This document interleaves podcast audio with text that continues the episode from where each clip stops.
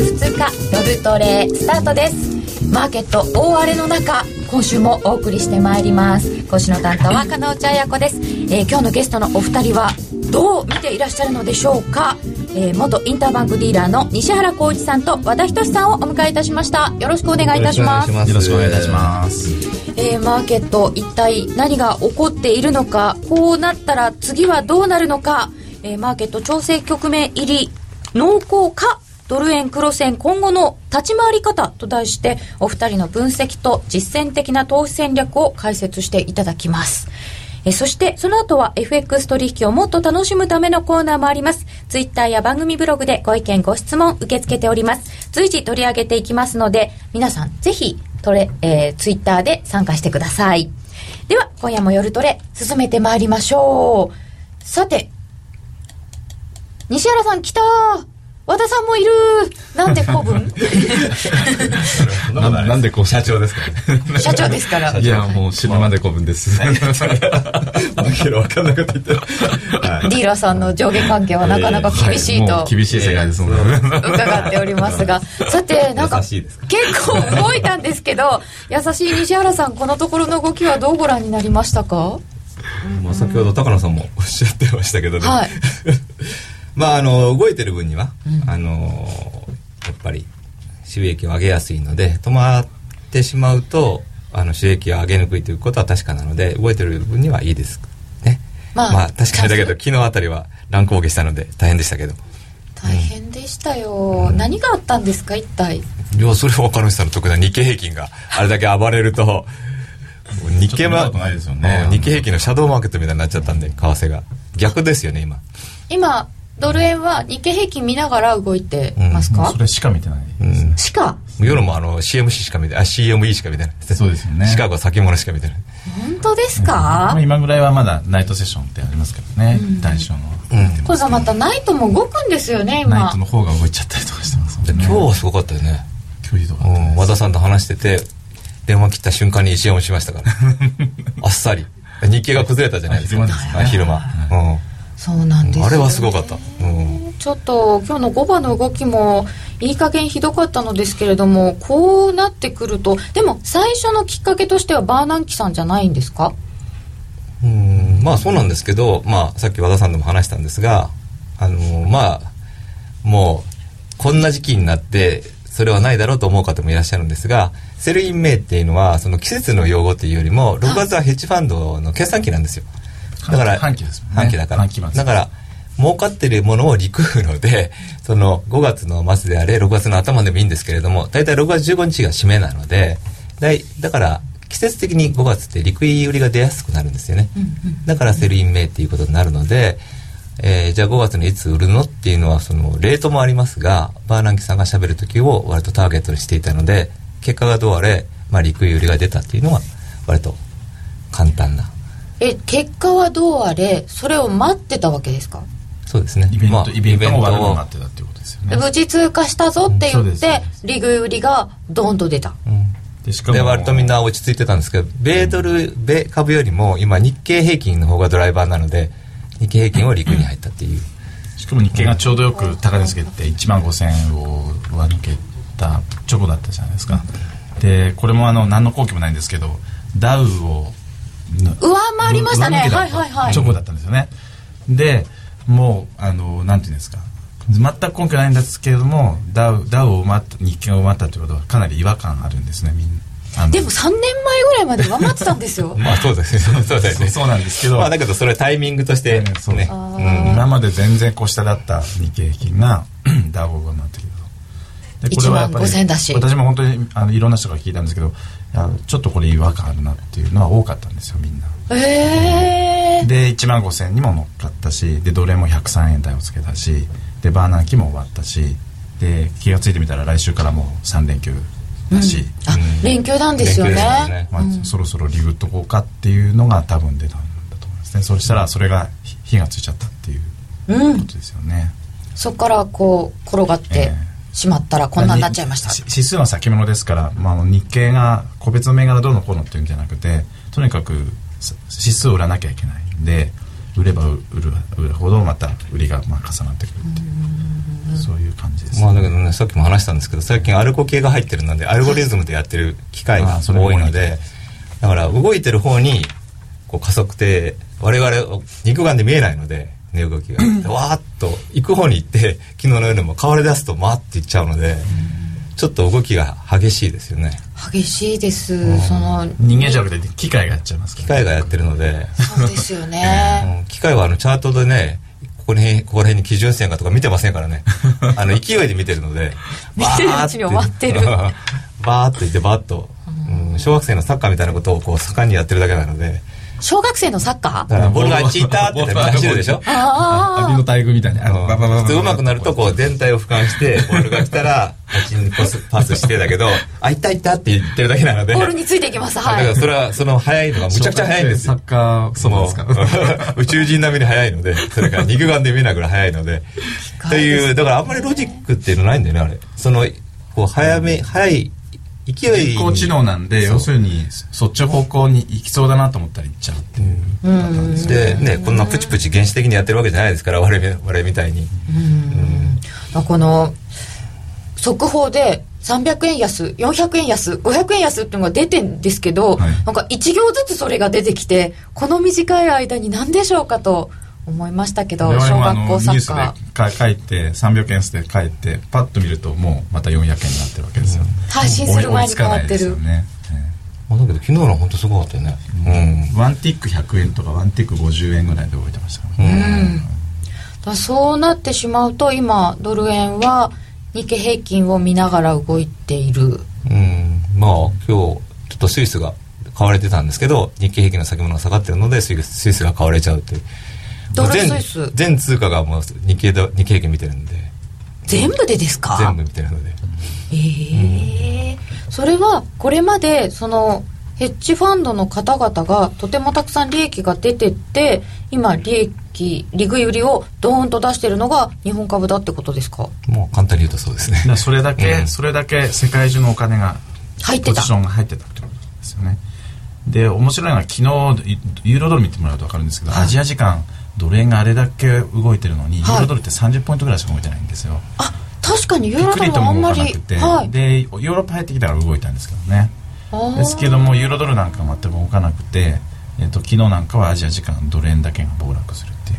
だからそれだけ、えっとファンド勢のポジションがそこにあったっていうことの証拠だと思います、まあ今ユーロはあまりねええ。う ん動かないから。電気になっちゃってるんで、動かないちょっと話題も少なくなってきましたよね、はい。一時期あれだけ。まあ、キプロスで一旦終わっちゃいました。ので一回は。これねやっぱり和田さんがよく言うけどこう流行りもんっていう今じゃあユーロユーロ問題って収まったのってそんなことないんですよ。変わってはない。だけど、うん。ただ流行ってないっていう。流行ってるとかって テーマがもうね変わっちゃって日経平均を買ってドル円を買うのとオージーを売るっていうのがテーマなので今。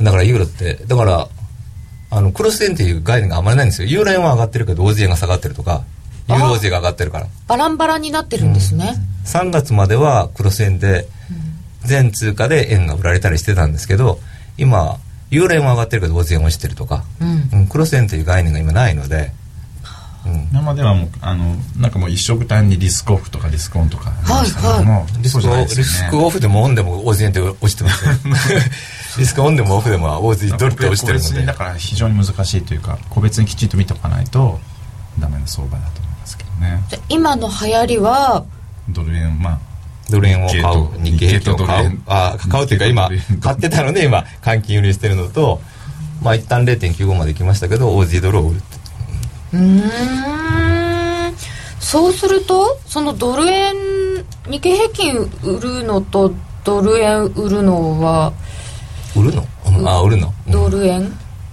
円円買い戻す？ん？あ？日経平均を売る？な陸運ですよね。リグうん。リグでドル円もリグドル円もリグ、はい。えその流れはまだ続くんですか？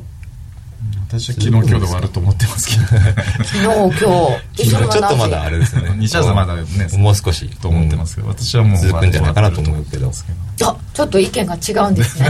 いやあのうん。長い見方は多分一緒だと思います。だけどね長い見方でねこれからあの120円にいかないっていう人はほとんどいないので今業界で。あだからタイミングだけの問題なので一回下がって上がるのかーうん。100円95円とか98円とかやってた時もはい。まあ1か月後に100円超えるのか2か月後に100円超えるのかの意見の違いぐらいでいいつうん。いついつ超えるいつ行くかっていうだけの話なんで、うん。じゃあまああの方向としては今荒れてるのも特に買えるものではないということですか？荒れてるけど120円方向に行くっていうのは変わらない。うん。まあとりあえず110円だと思いますけどね。とりあえず110うん。円、でえっ、と今日はチャまあート、うん、中期の話言われると簡単なんですよ110円って言えばいいので。えそれがどんどん短くなってくると、うん、この前にその前105に円とかないんですか？その前はありますよ。それは105円あるけど。いやそれがあの98円ってから上がるのか分かんないじゃないですか。あそう。100円割れないで上がっていくのか。それが分からないんそで。そこがお二方でちょっと違うわけですか、うんそうですね。シャラさんは100円割ると思ってないんじゃないですうかんまあだけどちょっと可能性はあるからまあ2人でさっき話したんですけど100円今100円だってすごい買いあるんですよ今死ぬ死ぬめちゃくちゃあるんがあですよりますのであああまり割らせたくない人がいるんですか？あじゃなくて実需の買いですね。うんあのー100円100円でバリアがありましたよね。バリアっていうのがあって例えばあのー和田さんが和田輸入会社だとするじゃないですか、でドル円を買いたいと思っても93円の時にそのままオプションで買っちゃうと高いんですよ。うん。だから、えー95円のドルコールというドルを買う権利を買ってで100円が1ヶ月内につかなければ、うん。そのドルドルを買う権利が消滅するよっていうオプションを買ってるんです。よはい。だから100円がななくなっちゃったので、うん。あノックアウトしちゃしちゃったので。ゼロコストって言ったらあのコストかからないオプションなんですよ、そうなんですよ。ゼロコストなんです本当はかオプション代を払わなきゃいけないんですけど100円にノックアウトをつけることによってあのまあちょっとかかるかもしれないですけど、まあ、一般的にはゼロコストオプション、まあ、ゼロにすることができるし、ええ。ロープレミアム安くすることもできる。安くすることなんですえじゃあ実需さんの企業にしてみたら、はい。とても例えば1億円払っコストを払って90円95円とかで買えるドルコール1年間買える権利を買う買うんですけども100円っていうノックアウトをつけることによって1億円のその手数料プレミアムが例えば5000万になったり3000万になったりそれはつけますね。つけちゃいますね。ついちゃったでしょ、であの和田輸入会社は90ドルドルを買わなきゃいけないんですよ。なんか輸入してるか100円をついた途端に95円の買えるものがなくなっちゃったんですよ。らだから100円台で買わなきゃいけないんですよ。あら、うん。だからもうみんな抜けた。翌焦っちゃったね日からありましたよね。だから翌日からもう。100円の 100円の50とか100円101円の間ずらっと並んでたんだけど一本もつかないままバタがってきた。だから翌日の5月と9日に抜けましたけど10日の安値後100円の54なんですよね、でも明らかにそこから下がやっぱりああるっていうことなんですけど。じゃあ今も今もあり100ます。円ぐらいに下がってきたら買いたいっていう人は？もういっぱいありますよ、うん。昨日も山100円の83まで突っ込み売りしましたけど結局そこから、戻っちゃいました、はい。だからそれが止めるのかどうかっていうのはちょっと2人で微妙に違う。もしかしたら俺が抜けるんじゃないかと思ってるんだけど、うん、うーん。えそこ抜けたら走ります？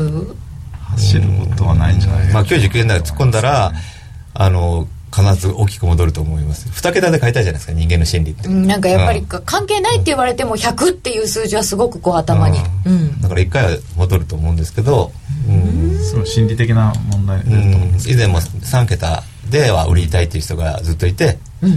で3桁入っちゃったら今度は2桁で買いたいっていう人が出てくるので、うん、やっぱり2桁か3桁は大きいですね、大きいです。うん。大きいです。ディーラーにしてはね99円の90で買っても100円ちょうどで買っても実際しか違わないので、収益的には関係ないんだけど、うん。あの輸入業者さんとか実の人はやっぱり随分イメージが違う、そうですね、イメージは違いますね、で和田さんはでも100円は割れないかなというお見立てとで思います、はい、だからこの前の100その100円を抜けた後の翌日の安値100円の54っていうのが、えーかなり重要になと100円の54はい。ありましたね、その辺が今度は重要なポイントになる。サポートになる。かなり重要なサポートだと思いますね。と100円割るか割らないかで その調整の期間みたいなのって変わってくるんですか？西原さんは少し長めにちょっともたつくかなっていう感じですか？うんまあどっちにしても2人としては時間的なものはしばらく揉むんだろうなとは思ってるんですけど。ただ100円105円のレンジで全然いいと思うんですけどね、しばらく100円105円のレンジ。100円104円。104円。そう104円4円にバリアがあるので、うん。100円割るかもしれないから104円。うん、100円から104円。100円から104円。しばらくもむ。うん。ちょっとわかんないですね。ちょっと今日今日あたりがあの、ポイントなんですけど月曜日がええあの海外休みなのであそうですね。ロンドンニューヨーク休みですか？ら休みなので,、で昨日もあのヘッジファンドの売りが出てましたけど今日はあの一度戻ったところの2円台とかまあ売り売りが出てるわけですね。でドル円が売りが出てるというよりもあの日経平均がガーッと崩れるとあのヘッジファンドもドル円でヘッジヘッジしたいんですよ。ヘッジしたいんですね。あのドル円っていうのはちょっと興味ない早くいっちゃうと、はいヘッジできないんですけどドル円が早かったんであの為替って流動性があるので日経平均が青崩れして売れなくなっちゃうとあの為替でヘッジするんですよね。為替って流動性があるから。あそうかそうか。サーキットブレーカーなんか来ちゃ来ちゃいましたからね。売れなくなっちゃいました売れなくなったからドル円売っとくとか昔あのこの番組来た時に言ったけどブラジルレアルがヘッジできないからオージー円をオージードルを売るとか地味流動性のあるものをオージーってうんオージーでやるとか。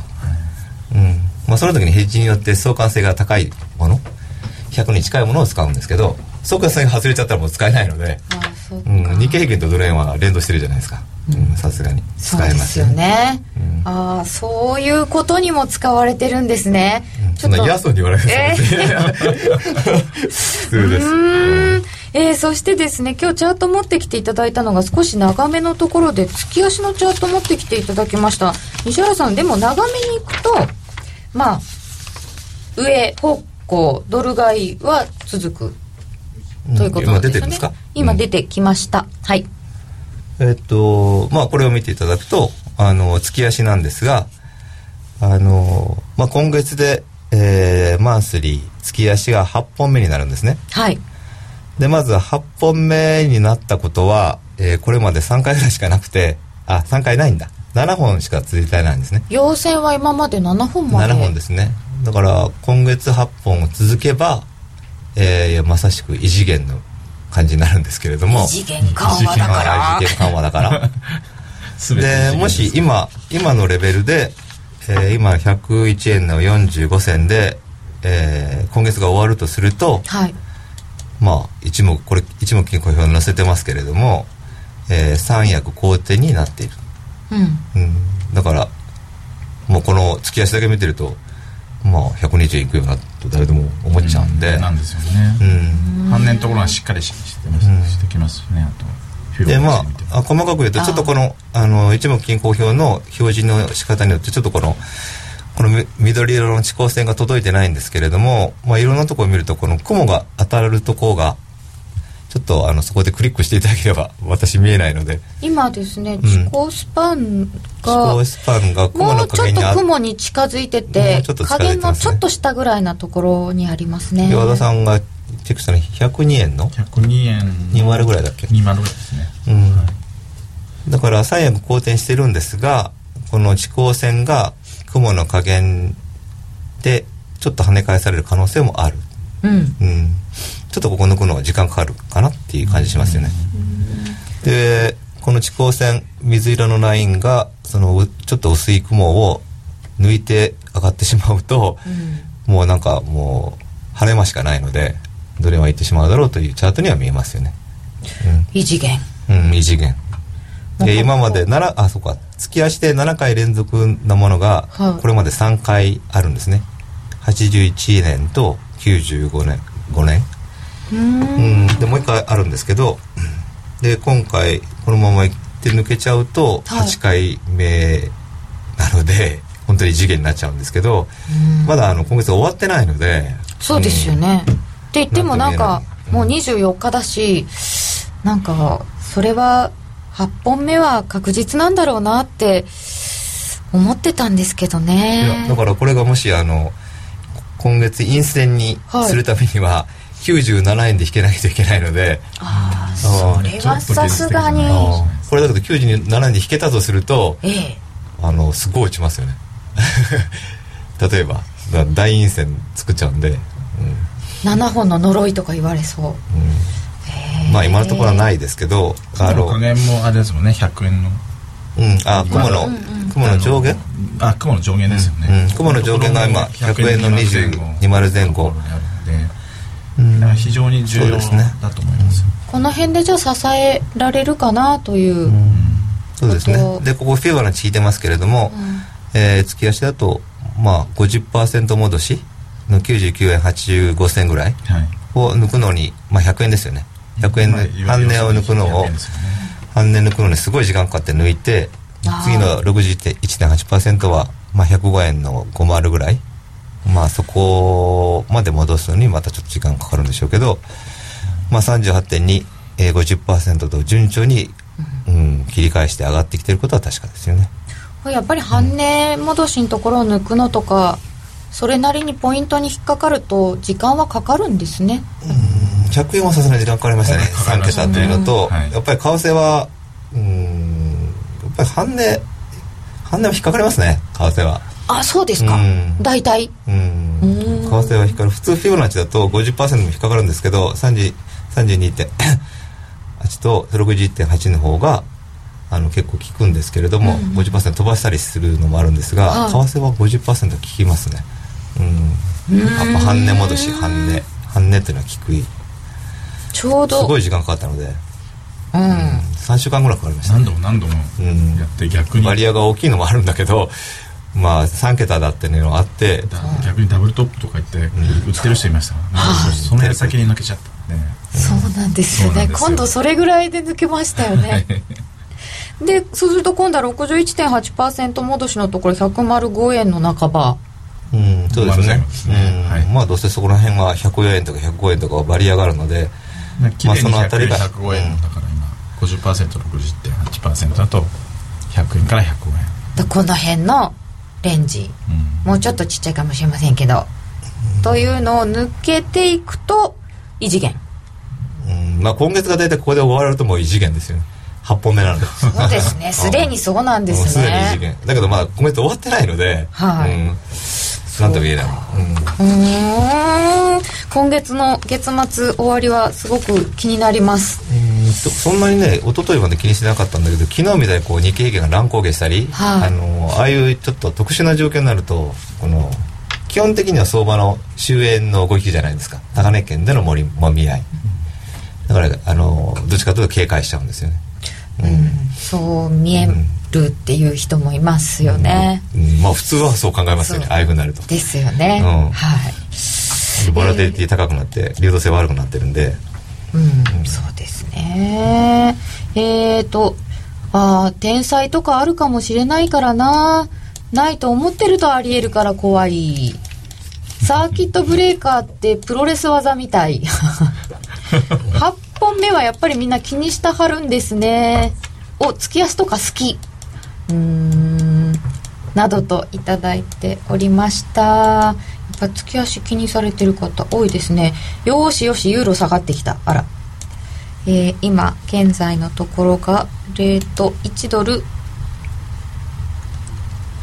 101円38銭近辺。1ユーロは131円の12銭13銭。ユーロドル1.293334となっております、えーさて、えーこのところその連銀の方々からいろんな発言が出てるんですけど、和田さんニュース深読みをまたしていただくと最近はどんな面白いことがありますか？深読み。深読みって深読みしてるのがはいいつも。深読みでもないんですけどね。でもバーナンキ面白かったですね。面白かったです面白かかったです。ああのの誰もあの発言すると思ってなかったんでで最初8ページのあのもうプリントアウトしたものをよ読んでるわけですよ、はい。であのまあ報道でももうバーナーキャ始まる前からヘッドラインが20個ぐらいパパパパパッと出るんですね。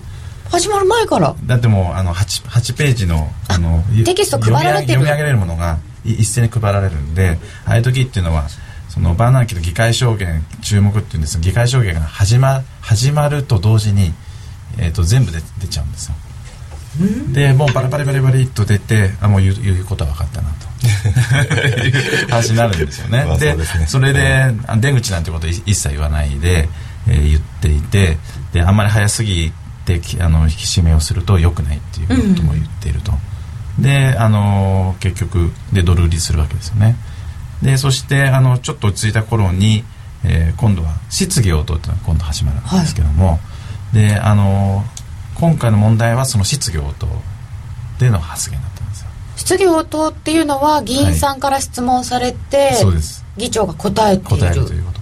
でこれも今日 FT 持ってきました FT もこの質疑応答のところだけこう取り上げてるんですよこれああ 面白いんですけど。分からないです質疑応答だけ取り上げられてる、取り上げられてます。あー。バーナンキの顔のでかい顔の下にでかい顔の下に。質疑応答だけ取り上げられたんあですけど。もうその前のことはみんな分かってるよ、分かってる。で3番目の質問だったんですね。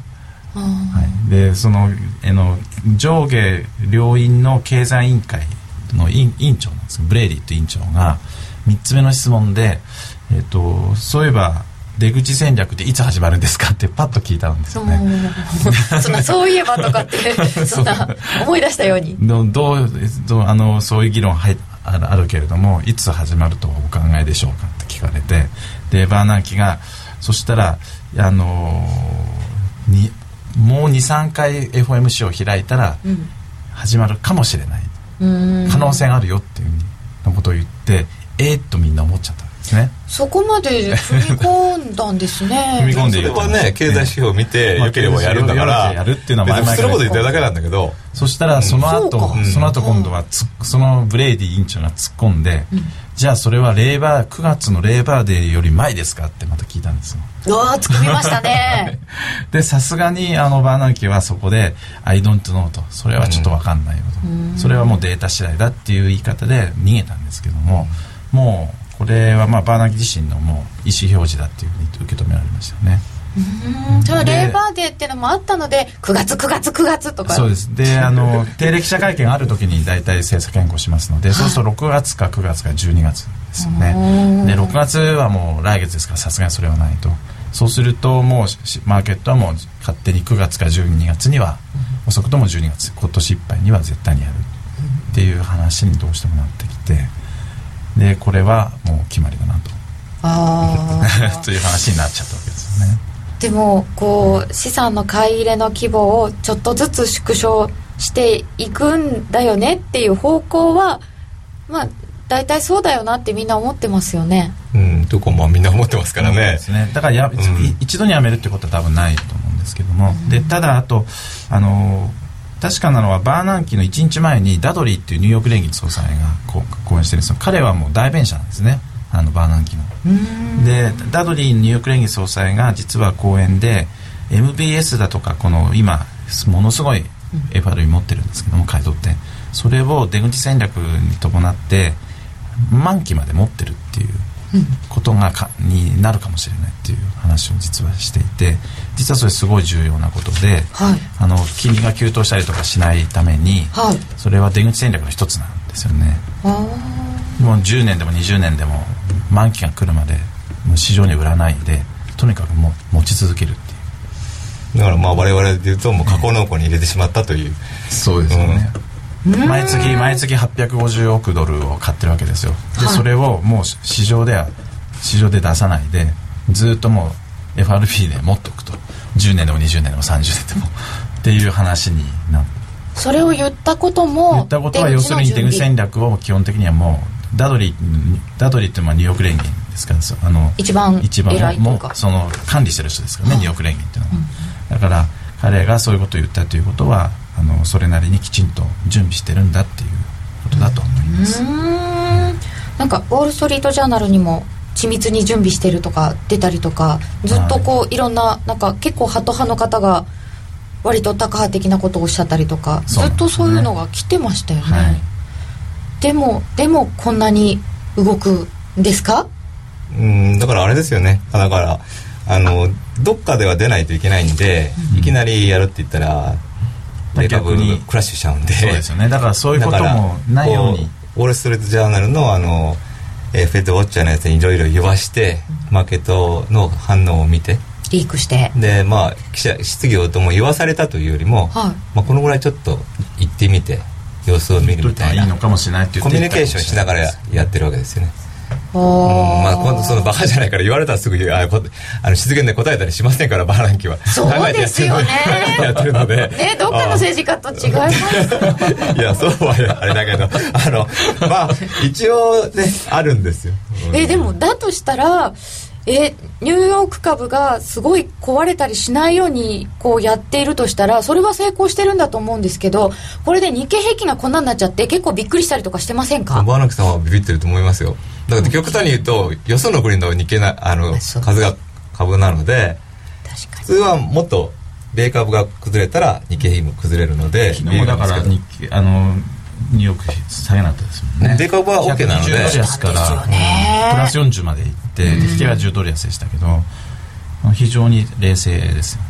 冷静です、ね、あそこまで全然連動性がないっていうのもすごいよね。もうもう,、うん、もう少し売られると思ったんですけど、ね、だって一応ヨーロッパ落ちたので。2%安ぐらいですか、うん、2%でも米株の方が全然なるので。そうなんですよでも日経平均7%下げてるんですよ、うん、で米株落ちると思うじゃないですか、だって黒田さんが何か言ったわけじゃないんだからね。ななんかあったけど何でもないの。バランさんが言ってあれ米株意外に意外にいかないなと思ったら日経が壊れてだっていうのも、結果がなったわけですからね。うん。だけど、うん、まあだけど今それこそ欧州通貨なんかも全部日経平均見てるのでだから米株は全然ついてこないので来ないです、恐ろしいぐらいに逆にダウがわーっと暴落したら大変なことになるダウが落ちたらえらいことになりますね。ドル円もそれはもう。ドル円も日経平均もどれ方がひどいドル円も日経平均米株は今支えてる感じじゃないですか、うん、冷静になって、だって米株は止まってるの日経平均下がっちゃうからね。いやもうね、あんだけいっぺんやられちゃうとちょっと需給壊れてでも黒田さんも困ったなと思ってませんか？あんな金利動いたし。いや金利はむちゃくちゃ困ってると思いますよ、想定外なんで。想定外、うん、金利だけこそ、ね、金利は想定外。だけど金利想定外だけどどうですかっていや困ってますとは絶対言わないので 問題ないとは絶対言うんですけど、うん、1%マーケットの技だとあのずっと機関投資家に外あのリバランスなのでポートフォリオリバランスを促してるわけだから。株何パーセントとかそういうやつですか？外債に投資しろみたいな感じになるじゃないですか、うん、あの日本国債はまあ日銀が買うので7割。いっぱい買っちゃってだからあと流動性ない。だから外外を買って利回りを上げてくださいねっていうことを促してるわけですよね、なんだけどあの JGB がちょっとクラッシュしちゃったんで、はい。あの噂によると、まあ、JGB もちょっと買っとけばみたいなことにもなってるみたいで今。あ逆に、うん、圧力がおかかりになってますか？外も買って中も買うよねみたいな。へえー、あそうなんですね。でああなるとやっぱり反リフレ派の人なんかはやっぱりけ懸念した通り JGB 下がってるので、ね、見たことかってこと出ますよね、うん、昨日あのドドイツのえっ、ー、と、えー、誰でしたっけ？総裁が言ってましたね、うん、えっ、ー、とバイトマン。バイトマン、うん、あ。あの嫌味を言ってましたね。日銀の日本の実験をあの成功するかどうか見とくよグッドラックって言って。非常にいやらしい言い方しました。本当ですか、はい、まあだけどねこれで円安にして、うん、全部為替を操作してるわけじゃないと言ってたので、そうですね、うん、だから実験台というかやっていいよってみんな言ってるわけですから、うん、でまあ JGB どうどうなるのかなと思ったら反リフレ派の人はまあ当然懸念しているので JGB が落ちたら、うん。うん、まあだけどどうするんだろうねって僕らと思うけどね。どうすんだろうね。どうするのかなと思っちゃいますけどね。まあなんだかんだで落ち着くと思うんですけどね。そんなにちょっと円高の方に来ましたね。1ドル101円17銭近辺。1ユーロ130円の86銭87銭。ユーロドルで1.293132ユーロ円がちょっと下落大きい感じでしょうか10年債が2%上がってきました。10年債アメリカ10年債利回りが1.9957再び低下となっているようです、代償ナイトも1万4200円台ですかね。うん。アメリカだってね2%まで上昇とか結構10年債の動き大きかったですよね、アメリカの債券はとんでもないですよね今今、うん、しばらく落ち価格がハムになったりしますからねあっという間に。倍になったり本当ですよね。やってられませんよね。全然動かなかった商品なのに JGB なんて。そうなんですよね、うん、急速に動くということが起きて、うん、えー、その辺の絡みあと、えー、そして5ドルについてなどもまた後ほど後半の方でお話を伺いたいと思います。それでは一旦お知らせです CD 金井さやかの90日で仕上げる TOEIC テストステップバイステップコーチング好評発売中。500分にも及ぶ音声ファイルとボリュームたっぷりの PDF ファイルを CD1 枚に収納。しっかり確実にテストに向けた指導を受けることができます。価格も5250円とお買い得。お申し込みお問い合わせは電話0335838300ラジオ日経通販ショップサウンロードまで。ラジオ日経ポッドキャスト。過去に放送した番組の一部やポッドキャスト限定の番組を iPod などの MP3 プレイヤーでいつでもどこでもお聞きいただけます。詳しくはラジオ日経ホームページの右上にあるポッドキャストのアイコンからアクセス。ラジオ日経。ラジオ日経。ラジオ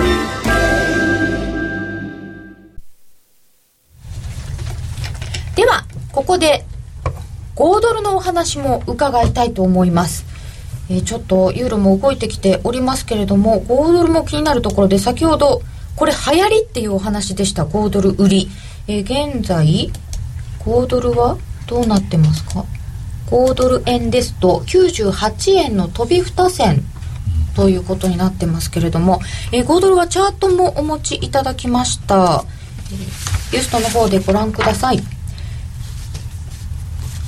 5ドル円5ドルドル。これ OG 5ドルドルで、うん。はい。これどうなってるんですか今？ちょっといろんなところで言ってるんであれですが、えっ、と、オージードルは、はい。えーこのオレンジで囲んだところの0.95から過去18ヶ月、えー高値が1.09で、下値が0.95なんですね。はい。で、えー今月の頭に RBA が利下げをするんですけれども、はいえーその時に利下げをするんですけども。したんですけど。あ、はい。したんですけども。はい。利下げをしたんですけれども、はい。あのーその時のコメントが、えー過去18ヶ月、はい。えー、オーディドルは高,、えー高水準のままうん。推移しているというようなことを、あの淡々と言ったんですがまあ高すぎるという。高すぎる、うん。高すぎるから利下げしたって言ったんですよ、またストレートなことをおっしゃったんですね、利下げの理由にししたんですだからオーストラリアは確かに今いろんなことで景気は悪いんですがあのーまあ、ファンファンドマネージャーなんかで言わせるとその利下げをする前日のはい。数値なんて悪くないんですよ、だからあの為替の水準を下げるためにあの利下げをしたので。でまあ他の国なんかはもう政策金利がや低くてゼロだったりするのでそうですよね、えーそれ使えないんですけれどもまあ堂々と。で0.9が下で上が1.09なんですけれども過去18ヶ月の OG ドルの下って0 0.95なので、まあ、0.95以下には行くんだろうこのレンジの加減を抜けちゃうんだろうと。とうんこそれは高すぎると言ってるわけですからねあそっか。うん過去18ヶ月が高すぎるっていうことは、うんだからその時がこのレンジを抜ける1.03ぐらいの時なので、まあ、まあ僕なんかも結構力いっぱい売ってましたけどあのジョージ・ソロスが OG ドル売るって言って、ドラッケンミラーが売るまあ結構ビッグネームがみんな売売ったんですよね。で先週先々週か、えー FX コンセプトのジョン・テイラーが出てきて0.9いくっていうもうヘッジファンドが総出でこれ珍しいんですよ彼らはこう売った後、はい。あの売らせるために行ったりするんですけど、ええもうもう RBA とかはっきりそういうふうに言うので売るって言ってで売るって言って落ちたんです。そろそろ怪しかったのは RBA の前日にうあのう大量に売ったっていう話になりましたよね、うん。で次の日買い戻したってことになってるんですけど、うん、だけどあの日は割とこう簡単っていうか僕らもあの利下げするんじゃないかと思ってたんで持ちっぱなしだったので、あ、うんそうでしたか、えーそうするとターゲットどれぐらいになるんですか、まあ、ターゲット0.95で、えー今週0.95の90ぐらいまでいったので一旦ターゲットについて昨日と今日一回戻したんですけどでまあ次が0.9 0.9でゴールドマン・サックスは0.9で次は0.8、えージョン・テイラーは0.6これはこれはちょっと言い過ぎだと思いますけど。0.6だと大勢70円ぐらいになっちゃうんですけどね。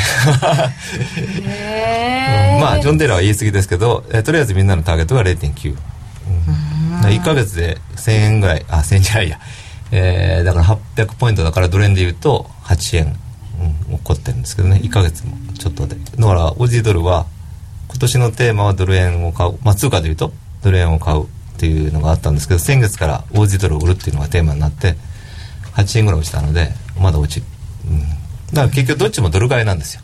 ドル円が上がる、でオージードルが下がる。本はもうドル買い、うん、ドル買い。ドル買いなんですね、うん、そこに黒線をねあのその通貨によって強さ弱さが出るんでユーロドルってあんま下がらないんでドル買いに適してない。ユーロオージーをみんな買ってるんです。ドル買いで一番儲かりそうなところに行ってるっていう感じですか、だから前半は円だったんですよ。だけど、ね、円っていうかドル高よりも円安だったからクロス線全部上がってたんですけど、うん、もう先月からドル高なん。だから個人の方は特にあの黒線でやりやりがちですけど、うん、だから黒線は難しいですよ。難しいですね、持っててもしょうがないっていうことになっちゃう、まあ、ドルドル円とかドルストレートでややらないとユーロ円だったら上がってるけどオージ円だったら大崩れしてるってことになるのでユーロ円はまだ131円じゃないですか、うん、オージ円気が付いたら100円割ってるでしょ、うん、そうですね、そうですよね。まあ、ユーロオージーが動いてるからなんですけどオージーはか、まあ、基本的にか今は買わない。売る通貨じゃあ分かりやすいのは5ドルドルオージードル。みんなやってるのはオージードル、うん、ユーロオージー買ったりしますけど、うん。えー、5ドルドルが0.967476と今なっております、ね。うん、えー、そうすると今の流行りのところに乗っていくとするとあでももう一度王子55円まで押してほしい？5ドルドルは精神衛生上良くない。あ5ドル売りは精神衛生上良くない。えなんでだろう？うん今まで割と買ってた人が多い。そうですね。あ、うん、マイナススワップやだ。あそうかそうかそうかそうか。そうですね。だったね、全然。まあ、あんまり昔はあのちょっと前はやっぱりあの、ニュージーランドドルとか聞いたんです。8.25%の政策金利があって、ええ、45年前オーストラリアドルも6.25%あったんですけど、うん、今王子王子ですら2.75ですからね、うん、そうですね、うん、スワップはあまり気にされない方がいいと思いますね今、うん、絶対的に大したことないんで。ポジポジトークはい、その通りポジショントークしかしません。RPA って意外とやらかす中央銀行ですよね。はい、あそうなん大体あの市場予想を裏切るますよね。うん。上手ですよ RBA は、上手ってことですよね、6月4日ワールドカップアジア最終予選日本オーストラリア戦引き分けと見た。6月4日ですか。ああそうか。へえ王子人気者はつらいね、うんどっちもだけど王子も弱いし絵も弱いね。引き分け。引き分け引き分けですか5ドルドルちょっと下がりすぎではと思って今から売るのが怖い。今はちょっと厳しいですね。うん。なんかその戻ったら売ろうと思っていると戻らないみたいなことが結構あったのですけれど、うん、これはどうしたらいいですか？まあそれはちょっと究極の僕セミナーなんかでよくやるんですけどバリアを使ったりあのタイミングでうん、もうまあ結局こうやってお話してる時はあの方向性を喋ってるコメントをし、はい、コメントしてるって言ったらおかしいですけど、えー、やる時はエントリーがすごい大事なんで、うん。うん、実弾をやる時は。そうですね、うん、上がりそうだねって言ってどれに上がりそうだどこでもから買ったっていいことないわけで。そうなんですね。あのお話しするのと方向性を当てるのと収益を上げるのは全然違うそのエントリーのポイントなどがきっと分かると思われる5本が出ますよね。あ、前ですね。はい。流れて。はい。ご紹介ください。はい。えー、っと、初めての本が来月に出ます。初めてなんですか、はい、えー、意外。奏者さんからシンプル FX という本を出しますので、えー、来月の17日に出ますのでよろしくお願いします。来月はい、和田さんも絶賛しています。絶賛しています。私あのもう入社した時から隣で見てますんで、はい、どうどうやってたかっていうのは西原さんが。あの30年間勝ち続けたって書いてありますけどこれはあのまんざら嘘じゃないですね。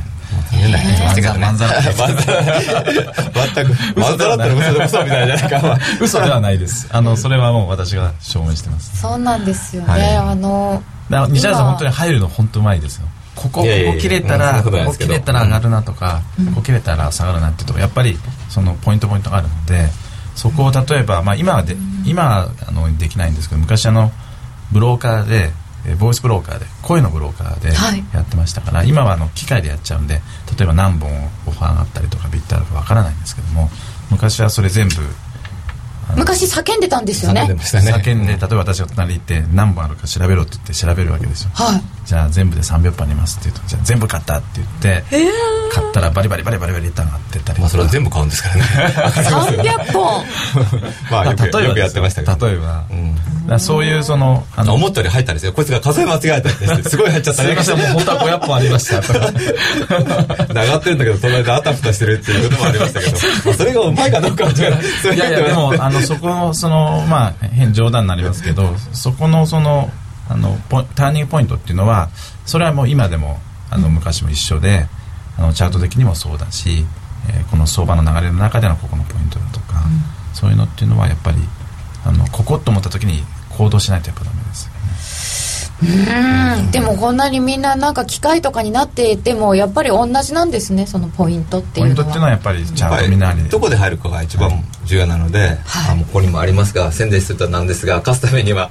どこで入ってどこで出るかということが大事なので、えーあだけどこれ3年もう僕これで4年ぐらいあのこういうなんですか情報配信のお仕事もさせてもらってるんですけど、その時にあの感覚でやって ディーラーの時感覚でやってたものをまあチャートとか、まあ、デマークとかディナポリとかまあいろんなものを説明してますので、はい。ぜひよろしければ、シンプル FX です、はい、よろしくお願いします。ではここで一旦お知らせですあのロングセラーラジオソニー EX5 の最新機種 EX5M2 好評発売中。高級感あふれる大型ボディに大音量スピーカーを搭載。短波放送のほか AM、FM も受信可能です。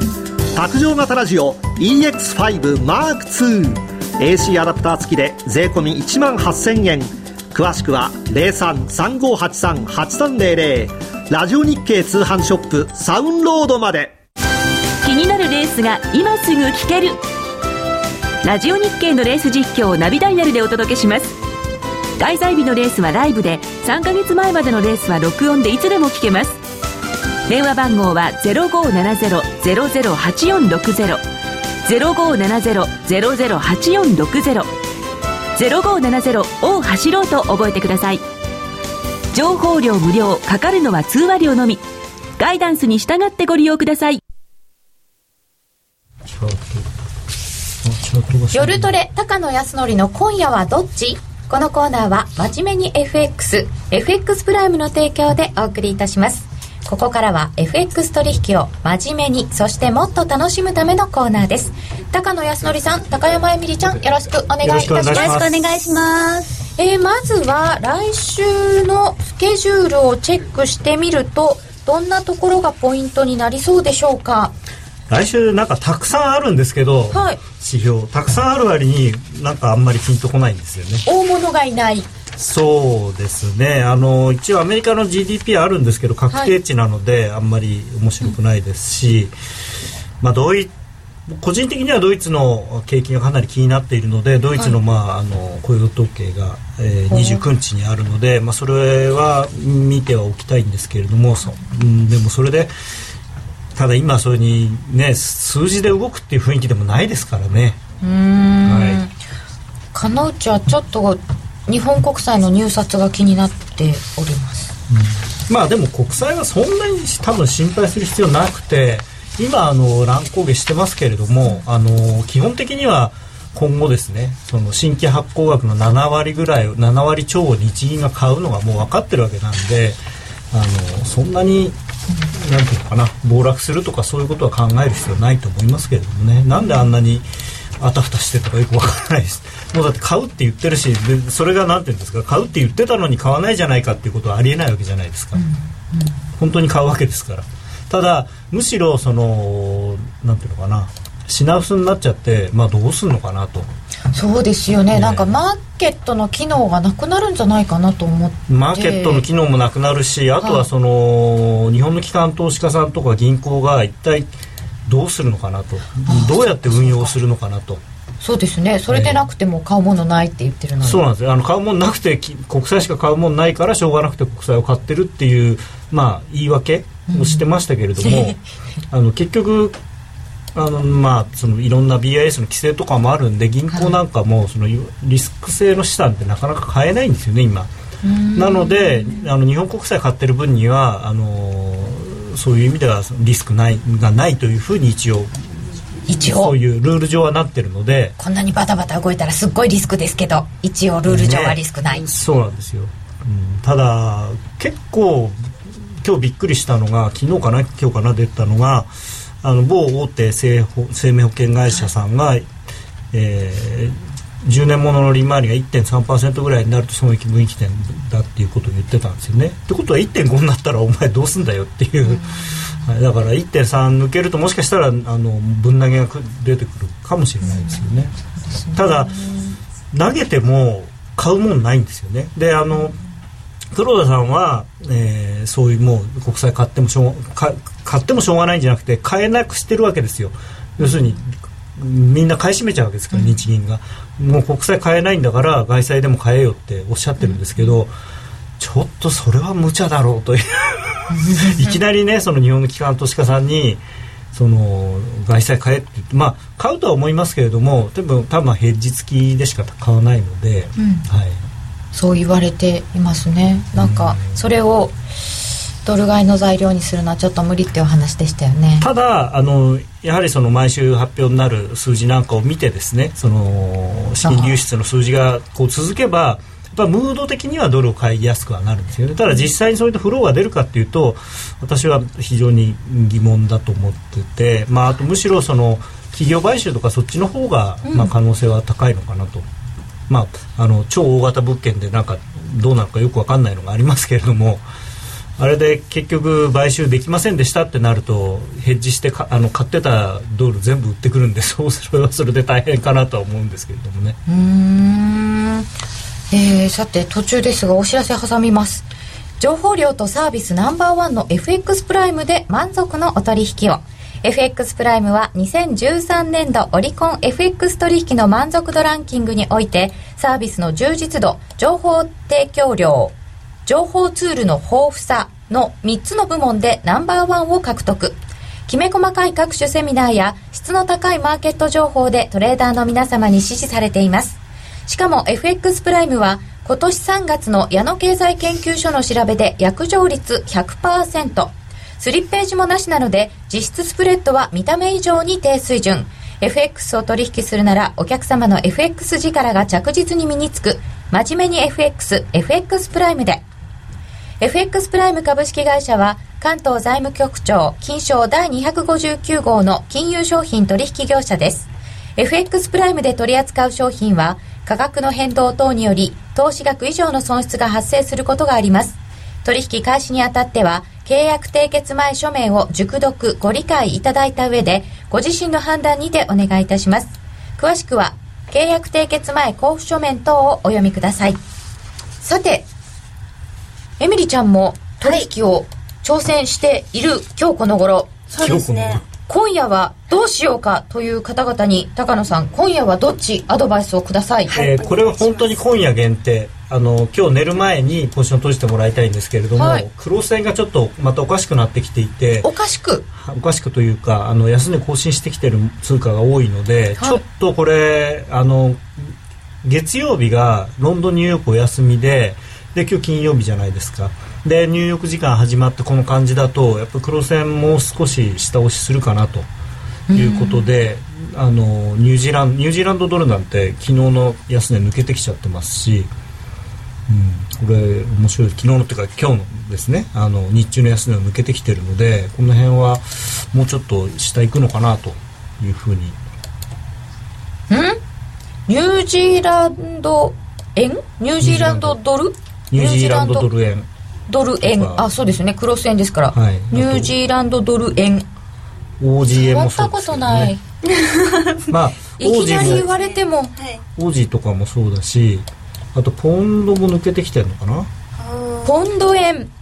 ポンド円はまだ抜けてちょっと戻ってきてますけれどもなんかこういうあのあとカナダドルとかもちょっと見たら抜けてるんですよね。だからこういう高金利通貨のようなものから資源国通貨いわゆる、うが最初に崩れ出すとちょっと他の黒線も多分ついていくんじゃないかなと思うので。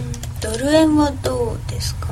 ドル円はあのーそうですね。今日1日ってことであればもう少し下がると思いますけれどもドル円はどっちかというと100円台の半ばを買いたいんですよね、うん。来週以降に向かってのその中期的なポジションとおして、しめ買いおしめ買いで。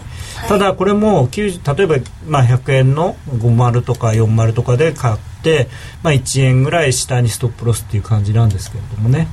やっぱり100円を割れるっていうのはよっぽどなんかないと多分割れないと思いますのでそこは割れてきたら、あのー素直に一回ごめんなさいをした方がいいかなと、ごめんなさい、はい。うーん。そこでおはい。おかしいとか思っていや100円は割れないはずなんだから割れたんだったらそこはまたさらに買ってやろうとかいうのは非常に危険なので一やめてくださいと。